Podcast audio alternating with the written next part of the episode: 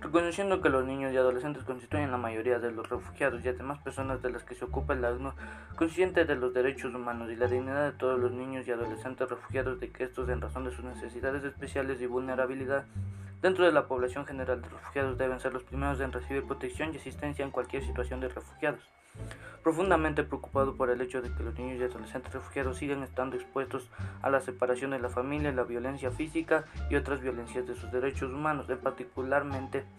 mediante el abuso sexual y la explotación y los ataques militares o armados, recordando la importancia fundamental de la Convención sobre los Derechos en el marco jurídico para la protección de los niños y adolescentes refugiados y para la promoción de interés superior de estos.